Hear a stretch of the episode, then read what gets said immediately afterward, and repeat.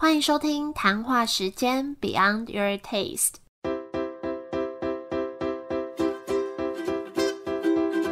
我是佩佩，谈话时间是我和 Irene 创立的美食平台，我们将会在这里挖掘美味餐点以外的小巧思与故事。今天要介绍的也是一个工作室品牌，叫做 Melo Me。除了肉桂卷以外呢，他们还卖各式风味的茶卷，还有盐可颂啊、马德莲等等的点心。那等一下可以听到很多听起来非常好吃的甜点，听完真的会想要马上下单。那我们就欢迎今天的来宾梦洁。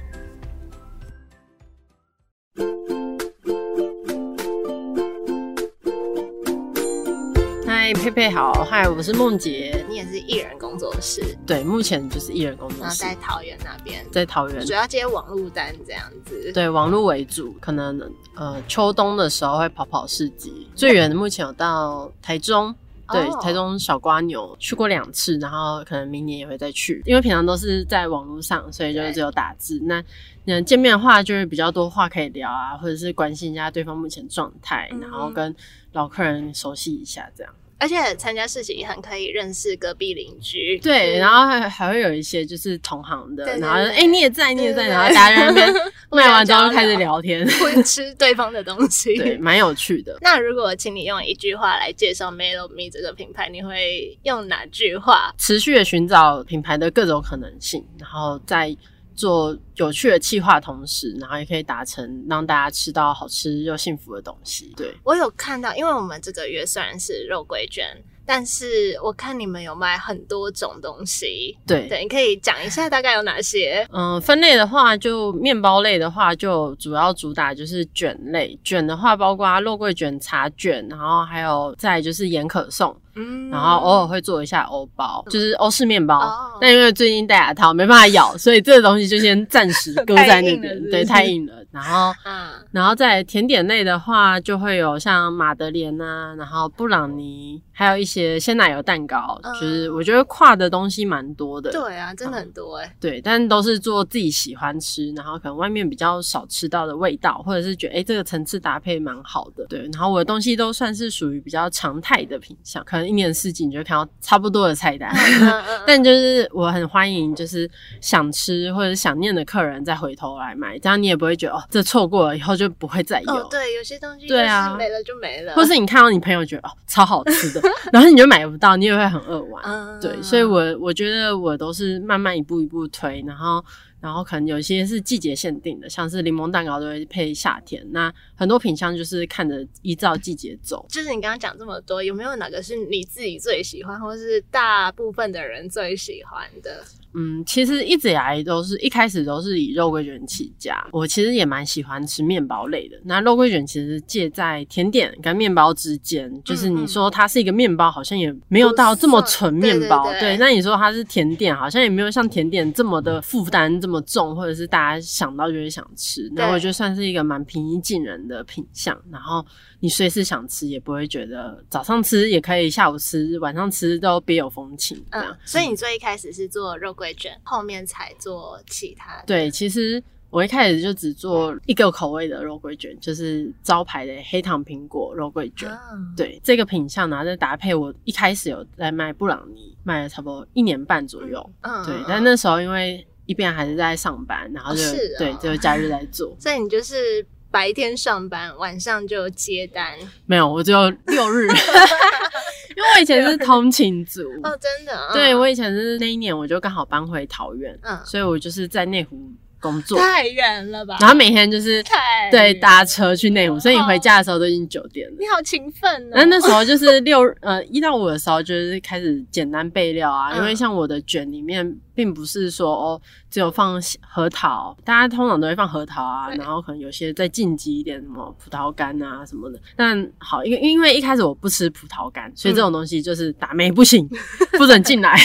然后那是我其实有一个一开始贩售的品相，就是以前大学时期在做有一个焦糖苹果饼干，嗯那苹果就是自己手工熬煮的，嗯那就是苹果新鲜苹果切丁，烘烤过后再加焦糖下去煮，嗯然后让它的水分全部跑出来之后，再进去二次烘干，好所以搞干哦。对，超麻烦。那个刚好是那时候有客人就是跟我订很多饼干，嗯然后想说，哎、嗯好像有剩料、欸，那我那我就把这个东西放进去，感觉感觉因为肉桂卷，对放在肉桂，卷里面，然后我一吃我就觉得超搭，因为苹果配肉桂其实是很很搭的，对，大家就觉得很搭。然后我个人又很爱吃苹果那种酸酸甜甜的，一卷我就觉得哦，超好吃。那我就是，而且因为大家外面卖的苹果肉桂卷都是新鲜苹果啊，啊或者是他们的苹果就是吃起来比较湿湿软软的。嗯嗯，然后我其实比较喜欢面包是有一点弹性，然后没有这么松，就是湿湿的那种感觉。那我就觉得，哎、把苹果丁卷在里面，然后又很搭，真的是很多客人就吃完一轮之后发现，哎、真的是外面真的吃不到味道，所以他想念的时候他再回来再购买这样。嗯你们是不是还有什么什么谷物脆脆抹茶卷？，对，这就是延伸到我跟后来跟一些朋友们，然后做一个企划，然后企划都是全部抹茶的。啊那因为大家都很厉害，我是一个人，每个人什么都会，就是从面包啊、蛋糕、呃蛋糕、小蛋糕、什么马德莲，基本上每个人负责一个品相。然后我就想说，我好像只会做面包，那我就来做一个抹茶卷。然后想说，我想出一个自己喜欢的版本。然后外面的比较多都是卷奶酥，呃，卷里面是包奶酥馅，或者是对呃奶油打进去。那我是把抹茶煮成比较偏向卡士达的形式，但没有像卡士达这么的湿，然后它是属于比较像抹茶酱，就是把它涂在里面再卷。然后又有那个谷物脆脆，对，谷物脆脆是我就觉得，哎、它的卷我觉得它少一个口感。那它单吃也是好吃，但就是没有一个记忆点，嗯所以我就是做一个就是专门否它的一个呃 topping。那除了这个，还有什么比较特别的口味，或是其他的品相的口味？茶卷类其实延伸后续也延伸蛮多，像是茉莉绿茶，然后茉莉绿茶是在我印象中，我就很喜欢喝饮冰式奶绿。对，饮冰式奶绿就是那种一喝下去哦奶，然后有绿茶，有茉莉一点微香这样。嗯，那我就是把它变成呃茉莉绿茶口味的卷，然后从面体就是用茉莉绿茶茶叶，然后打成粉之后，然后做成一个面体，然后里面的话就是涂茉莉酱，然后就是擦那个奶啊，它的那个酱是奶盖的酱，烤完之后你可以把那个奶盖放上哦，去，就是就是抹在上面，对抹在上面然后听起来超好吃。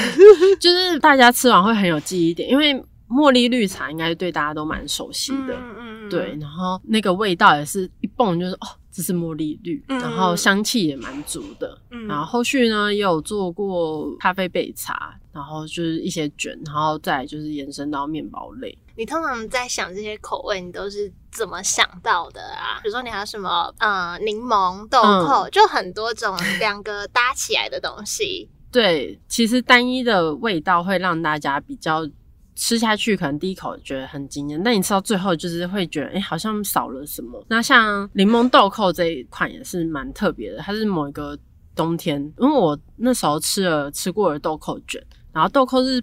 跟肉桂其实味道是相差蛮多的，豆蔻是属于清香，然后会有一点柠檬的那种香气，就是清爽的香气，其实比较适合夏天。我、呃、那时候我就做了，然后上面就随意结，就是想要装饰弄个柠檬糖霜这样，然后一吃下去哦，好就是这个味道。对，因为夏天其实你说要吃肉桂卷，好像有点太重，对，太重了。柠檬豆蔻属于酸酸甜甜的，然后大家就觉得哎、很为之一亮，然后又很清爽。嗯然后我会先以一个东西为主题，像是豆蔻，我觉得以豆蔻，然后去发展说，哎、它适合配什么样的配角，嗯然后让他们去总和。通常你这样尝试研发会花很一大段时间吗？会哦。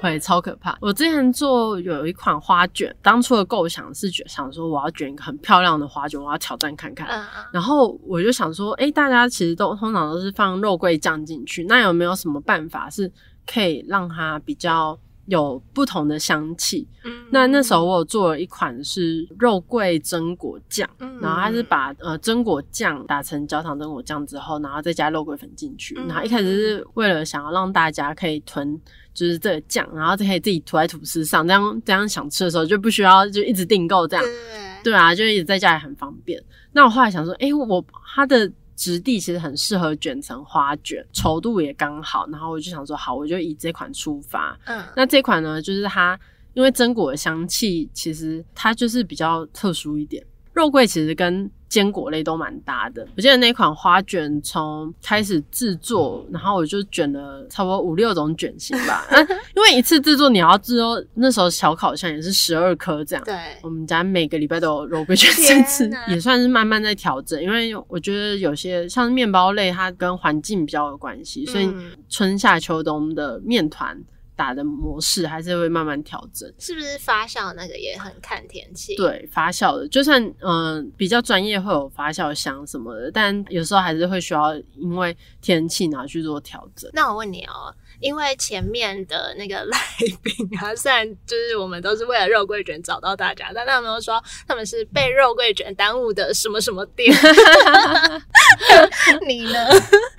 就除了肉桂卷以外，你觉得什么东西是你最受欢迎的？大家都蛮平均的，我还以为是那个盐盐可颂、欸，哎，那个好赞哦、其实盐可颂真的是超可怕的。我想我上个月卷了一千颗吧，啊，这个月卷了一千颗。对，就是盐可颂目前没有这么多人做，嗯，对然，后好吃的比较偏奶油卷，就是没有到就是松松软软的，但，但我觉得一方面是因为我主要让他们食材搭配的会，你真的是在外面看不到的，嗯像爆蒜啊，它就是藜麦配大量的蒜头奶油，对。你说在在里面包在里面对包在里面，它的面体是有放藜麦的，然后里面是啊。一条蒜头奶油，所以你可以咬下去可以看到哦一颗一颗的蒜头，嗯就是蒜头那种丁那种小丁，嗯。然后还有嗯。里面还有有几个咸的口味比较特殊，还有什么意式披萨，外面就是番茄的，你说盐可颂外面对它有那些呃它的面体就是用番茄汁下去做的，嗯就是它没有加它没有加其他水分，它就是番茄汁、酸豆跟橄榄下去打的，嗯对。然后它外面有裹一层帕玛森 cheese，所以所以它就是大家也很喜欢吃。嗯然嗯后咸的也有烟熏乳酪，那烟熏乳酪就是把烟熏乳酪串丝之后跟面体打，然后里面包德式香肠，真的就是很多种欸，就是对啊，所以我是一人面包店欸，大家都说我就是大家都说，哎、看起来品相很简单，但光备料其实就很很复杂。对啊，然后一次开单又十几，可能不要说十几种，光面包可能至少五六种。嗯，然后所以备料确实确实就比较麻烦。所以你是会定期，可能每个月几号开单的方式这样子，没有到固定几号，但就就是每个在月 IG 上对在 IG。以前当上班族会很固定说哦，每个月二十五号这样。现在不行上班族还比较固定，对，因为上班族你就知道哦产量多少，嗯然后你也不能多接，因为就是那个课那个数，然后你就是做完就结束，然后你也就只有六日可以做，所以你就是很固定。但因为现在变成真的完全 focus 在这边，你就会想说，哎，我这个月要不要临时冲一发，然后来一个盐可颂这样，嗯，然后就想说，嗯，好像时间就没了。对啊，然后还有一些像谷物脆片，也算是每个月很重点，大家都是拿来囤粮的。嗯，就是就是大家买那个看自己要加什么或单吃这样，，对，很多人都会拿来就是当优格或者是加牛奶，嗯因为像谷物脆片也是做外面比较少的口味，都是茶系的，抹茶、哎我焙超爱茶。茶的，哎对，就是现在就超多人很爱对茶，抹茶、然后各焙茶、铁观音，对。然后还有里面还有为了就是喜欢香料的，我有做一款叫香料伯爵，嗯，对，那它就是真的吃下去就是印度奶茶的味道。嗯。我觉得主要是因为做肉桂卷的人很多，嗯。就是从大大小小，可能谁家妈妈她也会做，菜市场也会，什么面包店都会做。嗯。但你要怎么在这些这些店家中找到自己的客人，然后客人嗯会记得你，我觉得蛮重要的。我觉得台湾真的变动好快，就是大家一直在变，然后变新口味，然后有新的东西，然后你就会一直进步，一直进步。嗯。然嗯，后就会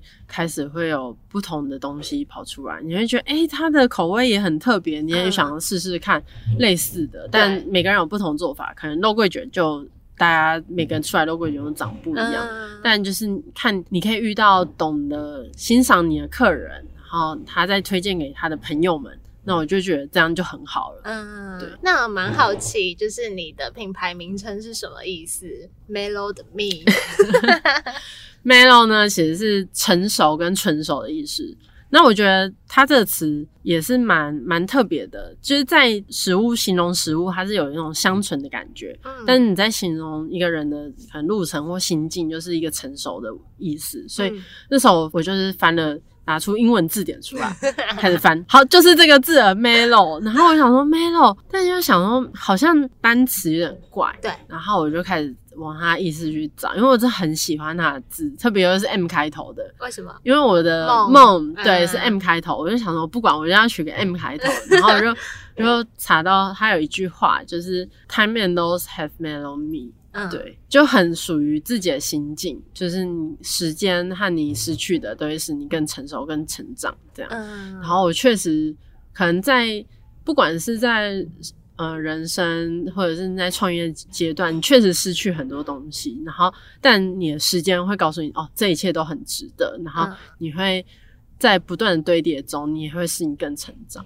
嗯，对就是刚好是在你刚好可能创立这个品牌的时候，嗯你的心境是这样子。，对，因为其实在大学的时候有创立一个品牌，但那时候后来就是出来工作，就把那品牌搁置着，也是然后吃的吗？对，也是做那时候比较特别做克制蛋糕。嗯，对，所以其实我很喜欢吃鲜奶油蛋糕。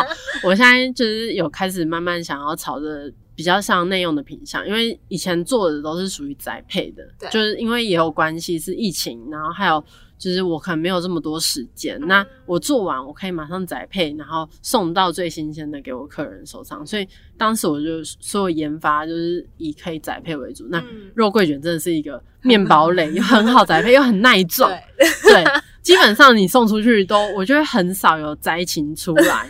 对啊，蛋糕、饼干那个真的是对，要碎的碎，破的破，对对啊。那我就觉得，哎、面包其实很好，所以那也算是我为什么一开始做肉桂卷的原因。所以你你们会就是未来会想要有自己的实体店面吗？其实，呃，我工作室其实有一开始就有在规划有内容空间。嗯，那它就是东西，就是慢慢的收集，像一些家具啊、灯具，然后餐盘这些。嗯一开始因为我只有做肉桂卷，如果只一直卖肉桂卷，我想说应该也不会有人想天天来。对呀、嗯 所以我觉得就是这两年也开始有在做一些比较小点心的类型，然后到最近有就是节庆或者是生日蛋糕类的，嗯嗯，希望内容的时候会比较多的内容品相。所以现在只工作室是有开放内用的，没有，只有朋友对，只有朋友啊来玩的时候会，但就是这几个月会开始慢慢的先从预约开始做。嗯对，先从老客人开始做，因为还蛮多就是跟着蛮多年的老老朋友们，嗯然后就想说，哎、可以先从他们比较熟悉呀、对对，然后新朋友的话，我们可以，我觉得之后可能也有机会就是完全开放，但就是我觉得慢慢来，因为毕竟一个人可能很怕招待不周这样。嗯，然后你刚刚说你本来是上班族嗯，我以前是做品牌电商，啊，对所以也蛮有关联性的。对，但因为现在都是制作者，对啊，就是以前都是哎、诶好像有团队，然后你可以自己当一个行销，或者是抓出来当业务，但嗯现在就是当就是好好制作，就反而没时间去做那些你本来会的事，对对不对？对，但我觉得那都蛮有趣的，所以在这方面就是偶尔就会做一些小企划，嗯。就是像不管是跟朋友联名的企划啊，或者是办市集活动，呃，今年就有办市集，叫小叙仪式，对，叙就是叙旧的叙，嗯然后市就是市集的市，你对。你所以是你主办的，对我主办，然后找其他两个店家一起，啊。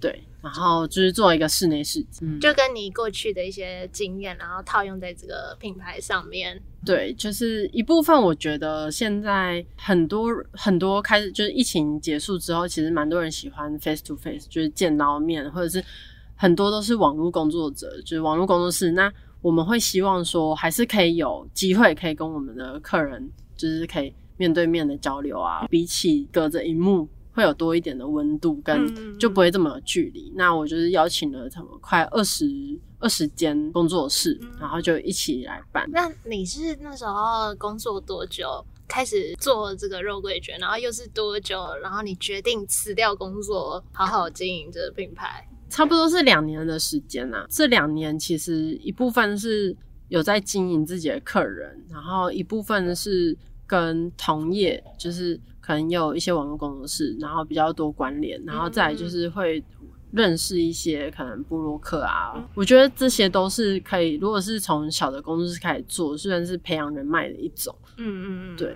那一开始我是以比较个人形象去贩售，比较没有像是一个品牌或是工作室。对，我觉得这会比较更贴近你的客人，比较不会是一个哦，你是品牌这样。对对对啊，所以现在有时候用太好，人家搞不好以为是什么连锁。然后现在把品牌拉出来之后，反而就没时间跟大家聊天了。对，以前还会哎，以前还小聊说哎，很久不见这样，现在就是比较少在回复。就是这么频繁回复讯息，建品牌哦，我觉得品牌有品牌自己的理想，然后个人有个人的。那不管怎么样，就是我自己，我觉得人和在就是创业这部分算是蛮重要的。嗯，就是跟大家就是认识，然后还有一定会有开始会有合作关系，然后你才会有一些机会跑出来。对，我我觉得是这样哎，就是真的是广结善缘很重要，不管是跟你自己私下的朋友，或者是。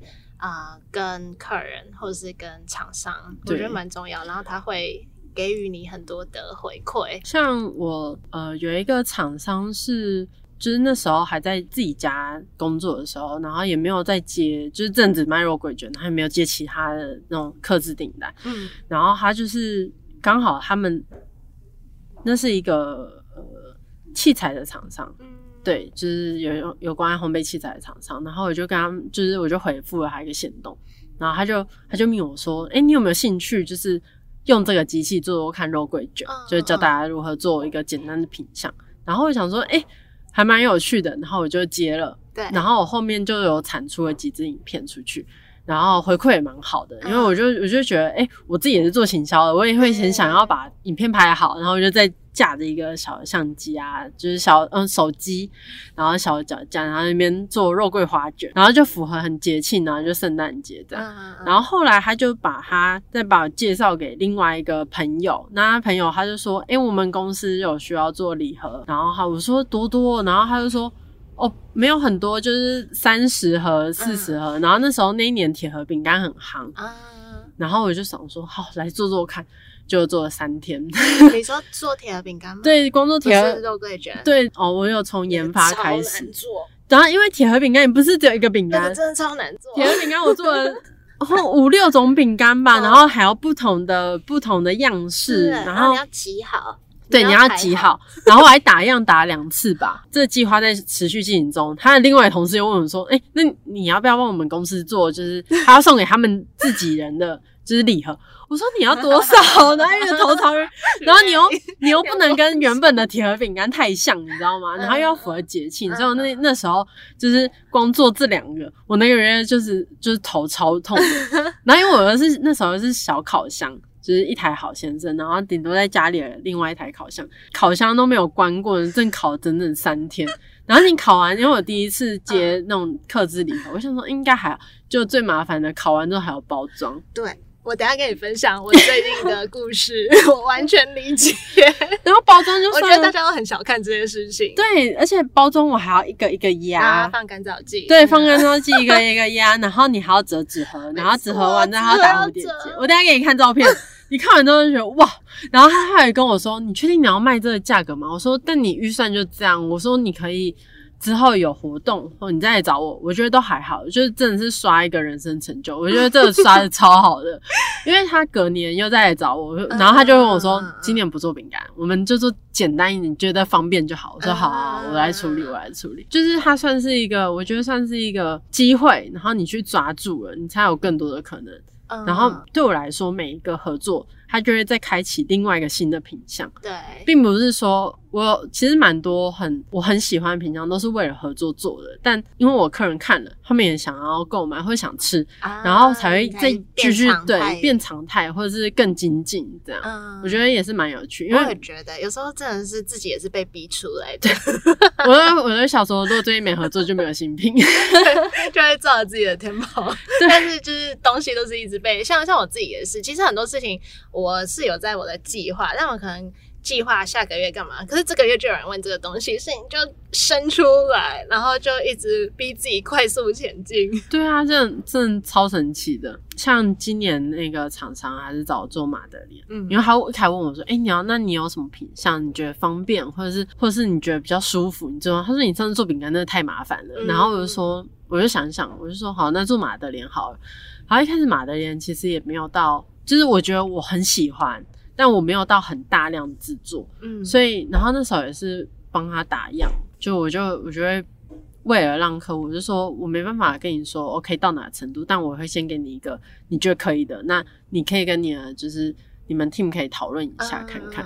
然后那时候他他说他很原本很不看好马德莲这种东西，因为很多人都会做，每个人做的他就觉得印象中就是那种干干扁扁扎实的那种。那他说他说我因为我马德莲是属于比较大颗的，算是偏里面湿润性比较像，如果以原味来说，它就是很像那种很单纯味道的奶油鸡蛋糕，嗯就奶油香气、鸡蛋香气，然后整个是比较不一样啦。对，就是比较不一样，就是跟外面，他就说哇，他第一次觉得马德莲是好吃的，我就说对啊，我也是很，就是我觉得它外面要有一点那个，也是有一点硬硬酥酥对对对，脆脆要的感觉回烤之后就有外面酥酥对对脆脆不，能整个都是软的。对，对然后它因为那时候也是做了五个口味的马德莲，其实其实马德莲要做很多口味，其实也是蛮有难度的，嗯因为你就是而且还要在颜色跟外表变化，你对也不能看起来都很像。对，做完其实也蛮满意的，然后就开始我后续比较多马德莲的变化。嗯对，就是别人有要求，然后你对才研发新的东西。对啊，像草莓又要来了，就会开始煮草莓果酱，然后马德莲里面就有草莓果酱这样。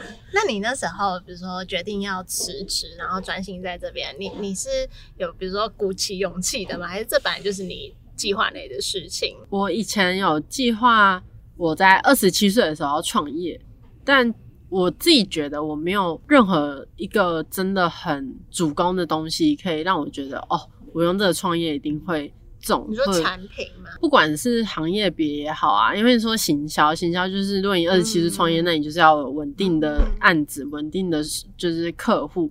但其实我好像也不是，因为我后来转去品牌里面，嗯，对，其实就反而能接案，就好像又很少。我评估下来，我觉得以烘焙工作室出发，算是一个不能说一定会可能收入很可观，但应该可能至少可以跟上班族持平吧。嗯对，那我就觉得烘焙工作室出发，然后我另外一边我可以顺便。我可以一起同步累积我的客人，嗯那我之后未来还会有其他的计划的时候，我可以运用手上的资源再转。嗯。但烘焙工作室其实我觉得算还算是我创业蛮前期的东西，因为我后面有还是会想要做一些像是选品店啊，嗯或者是或者是比较属于咖啡厅，嗯或者是比较再更进阶一点。就是你有未来的蓝图，对我有未来的是你其中的一个对一步。一步至少还是在慢慢成长的状态中。嗯，那你为什么会想创业？会想创业吗？我觉得可能跟因为我有做过广告代理商啊，做过品牌。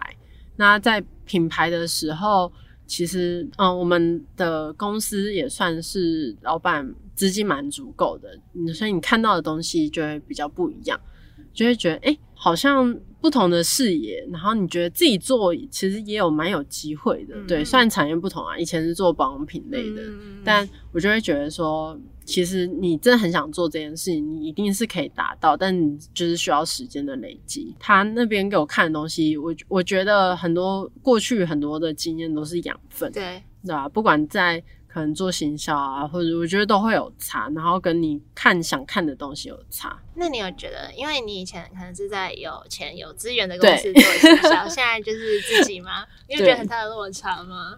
其实我觉得多少有诶、因为像 Melomi，其实目前来说都没有花过任何的行销，行销费用。对，对，就是全部都是以自己的手上的跟人脉啊，或者是一些合作，或者是也很感谢，就是蛮多人提供机会的。嗯嗯嗯，然后我有机会，像我有机会的话，也是蛮愿意提供手上的资源给一些比较小的、刚开始的起步的品牌或者是工作室。像小旭仪是，我觉得小旭仪是至少有三分之一参加的店家，可能他他都是他是这是他的副业，并不是主业。嗯然后有一些可能粉丝人数就是比较少，刚起步的，嗯但他们都是属于有才华的人，对我觉得是值得被看到的。对，对，所以在像小旭也是因为在这一路上，然后很多人都有帮忙，那我有机会，我有资源，我自然也会去帮忙后面的或者是嗯。比较我觉得真的有潜力的人，那嗯。他们的东西在我觉得在推给我的客人的时候，他们也会很喜欢。嗯嗯，对嗯所以我就很喜欢跟我客人分享我喜欢吃什么东西。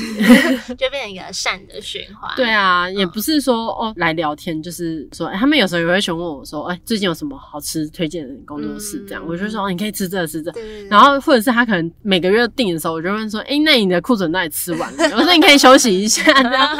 对，因为像连我自己，我也不会每天都想要吃这些就是一样的东西，我也会喜欢吃不同的东西。嗯，那关于这个品牌有没有什么小秘密是你在其他地方比较没有分享过的？工作室的内用区其实一直以来都有在慢慢收集。那我自己很喜欢去收集一些家具，就复古家具这样，所以大家很欢迎可以来工作室看看，因为工作室光就是像灯具啊，嗯然后沙发都是我精心挑选过的。嗯我觉得秘密就是工作室其实刚成立的时候，因为是从无到有嘛，嗯然后要买一些就是设备，然后其实那时候存款都会快见底了，嗯但我是狠下心，然后跟我妈说：“你可以借我一笔钱吗？”然后她就说：“怎么了？”她说：“我我都跟她说我要买设备，然后但我其实我是要买灯具，然后灯具是我看了很久，我觉得它就是很适合，嗯然后就适合我。我那时候跟我妈说：“哦，那没有，那灯具就是成本一两万这样。”但其实我偷偷跟大家讲，那灯具应该是里面最贵的东西。你说它一两万是里面最贵的，没有，那。不止一两万，而且应该就是那个灯对，没关系，那灯具的价值比那个烤箱还贵。的对，多少？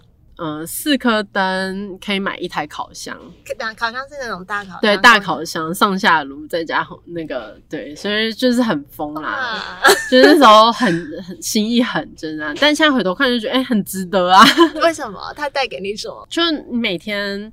回家的时候，嗯回家晚上都会开灯嘛，嗯就会觉得嗯，我很努力把嗯自己梦想的空间打造出来，也很希望能能够在有一天能够分享给大家。你们那个工作室大概多大？还有二十平，所以是有一个内用区跟你的工作区。对我有一个工作区，然后工作区大概是一半一半啊，所以就是平常工作在一区，然后外面外面现在内用桌就是拿来就是请小帮手来打包的时候就很需要，嗯就是有桌子啊，有插座，所以嗯，所以就是一直都没有开放的原因，在打包很乱，他们看得到你在制作吗？看得到看得到。就是其实我的工作区，我那时候就不想要有玻璃，嗯，因为我觉得我算是挑高空间，但其实空间很大，但我就觉得有个隔隔着就会很压迫，所以我一直都属于很开放。但我就有其实有慢慢的思考，如果以后做内用，是不是要弄弄一个屏风这样把它 遮住，但我里面还可以继续工作。我觉得就是看状况，然后就是慢慢的，我觉得慢慢的在调整，因为我觉得创业就算是变东西蛮快的，而且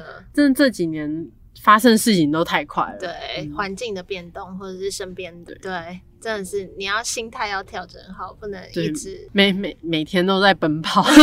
真的好像没有停过哎。对啊，就是我觉得在创业之余，也要找一个像我自己，就是有回归开始运动，嗯所以我觉得心态上跟整个生活会比较调整，不然一开始也都是没日没夜的，也蛮可怕的。你一开始也没有工作室，对不对？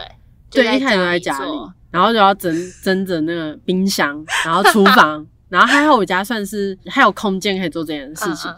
但以前就是都是在餐桌，所以嗯。我就餐、我们家的餐桌都在擀面团，嗯。所以六日的时候就是大家都不能上桌吃饭，对，都去都去客厅这样，对啊，然后就也是烤一烤也是烤一整天，因为你要收拾也很麻烦，要烤就烤一整天，然后包货再出去，嗯。所以就是从一开始也是在家慢慢做，然后到有工作室，然后嗯心境就蛮不同的。嗯然后前期也是从小烤箱到比较专业烤箱，还有搅拌机就有差别，嗯差很大。然后也是很多东西都在调整。然后我觉得我自己也不算是很厉害的烘焙烘焙师，对我觉得我算是边学边调整，然后找到自己的方法。嗯，应该很多人都是这样。对，所以我一开始出来的时候，我会觉得天哪，我好像就只是一个会做肉桂卷的人，也不称称不上自己说哦，我自己是面包师傅，也称不上说哦自己是甜点师，嗯就是好像只会做一个东西。然后那时候就我就开始决定，好，那我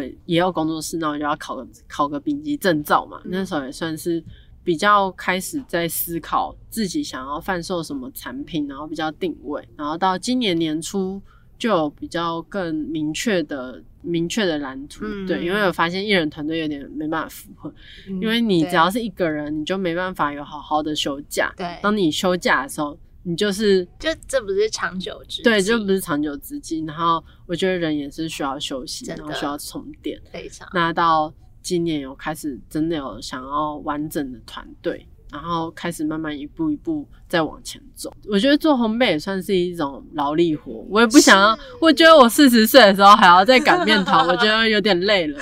真的是哎、对啊。我我觉得烘焙它真的不是餐饮一个也是，对，但是我觉得烘焙，因为它毕竟是从零到一的东西，嗯。就是好，举举例来说好了，我卖咖啡跟卖那个可颂松饼，我如果今天接到一百份的单，我就是有效率把它做完，嗯我我是可以缩短那个单位时间的。对，但是我觉得烘焙它就是你接几份单，你就要花乘以几份的时间去做的，然后我觉得是蛮辛苦的一个。对，而且因为还有一些，就是我觉得还有看你想要怎么样去完成你的品相。嗯，当你的品相越复杂，你就越难把这个东西交给下面一位去做。嗯那关于这个品牌，如果请你用三个关键词来形容这个品牌，你会选哪三个？怎么考超难，蛮大一部分是可能性吧。就是我一直很强调，我很想要我的品牌有各种可能性，但其实你在发展各种可能性的时候，你同时是在把你的想法去炸开，然后你要如何让它收敛成一个精华，我觉得这很难。嗯，对，特别是当 Melomi 有空间的时候，它其实很有趣。它我办过嗯甜点的聚会啊，或者是市集啊，或者是一些朋友聚会，这些比较不管是对外或者是比较对内的。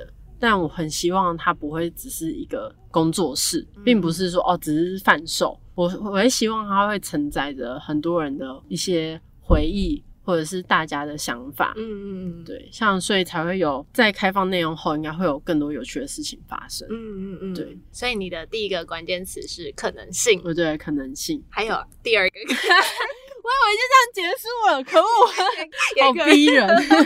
我觉得算平易近人的味道。嗯，其实品相你你讲出来，布朗尼、马德莲大家都会有既定的印象，但你要在这些平易近人品相，然后你要发展出你够独特的，我觉得这算是最困难的部分。嗯然后你要想要如何跟其他人做出差别，因为同业真的很多。你说，我、现在其实很多家里有烤箱啊，然后就可以做出差不多的东西。那你要在这些很平凡的品相中找出你的特色，我觉得真的很重要。对，就是在这个市场上，你只要找到这个独特性，然后你在你平凡中，你可以找到你的独特，那你就是我觉得就会蛮成功的。嗯，对所以平易近平人的独特性，可以可以可以。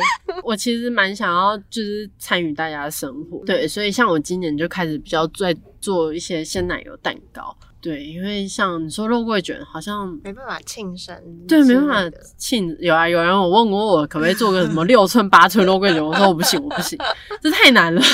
好大啊！对啊，因为我以前就是在卖蛋糕，那我就觉得，哎、参与大家的节庆、生日跟重要的那一刻，其实很有趣。对，因为我也觉得像比如说鲜奶油蛋糕好了，你可能就可以在上面。不管是装饰啊、嗯写字啊什么的，就可以跟你一般的那个常温有一个区别。对，而且比较多可以发挥的。对对对对对。但因为现在的蛋糕没办法宅配，啊，所以真的真的是要内用。嗯，好啦，今天非常谢谢 梦姐的分享，不会我真的蛮想吃，听你讲那么多品相。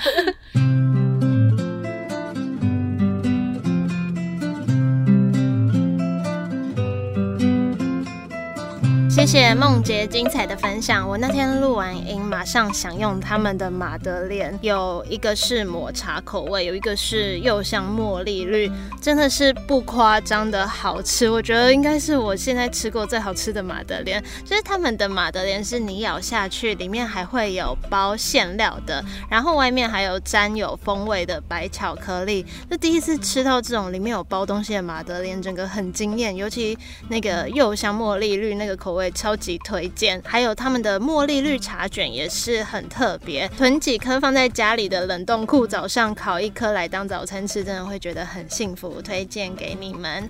那这个月的肉桂卷专访就到这里，我很喜欢这四间的分享，希望你们也喜欢。那也欢迎大家帮我们把节目多多分享出去，让更多人听到店家的故事。每个品牌从零到一的创立真的都很不容易，背后也有很多。理想，那希望可以借由这个节目，让更多人听到这些温馨可爱的小故事。那如果你喜欢这个节目，也可以到 Apple Podcast 帮我们打五颗星，给我们小小的支持跟鼓励。那下一集我跟 Irene 也会分享六间我们觉得不错的肉桂卷，大家记得回来收听。我们就下周见喽，拜拜。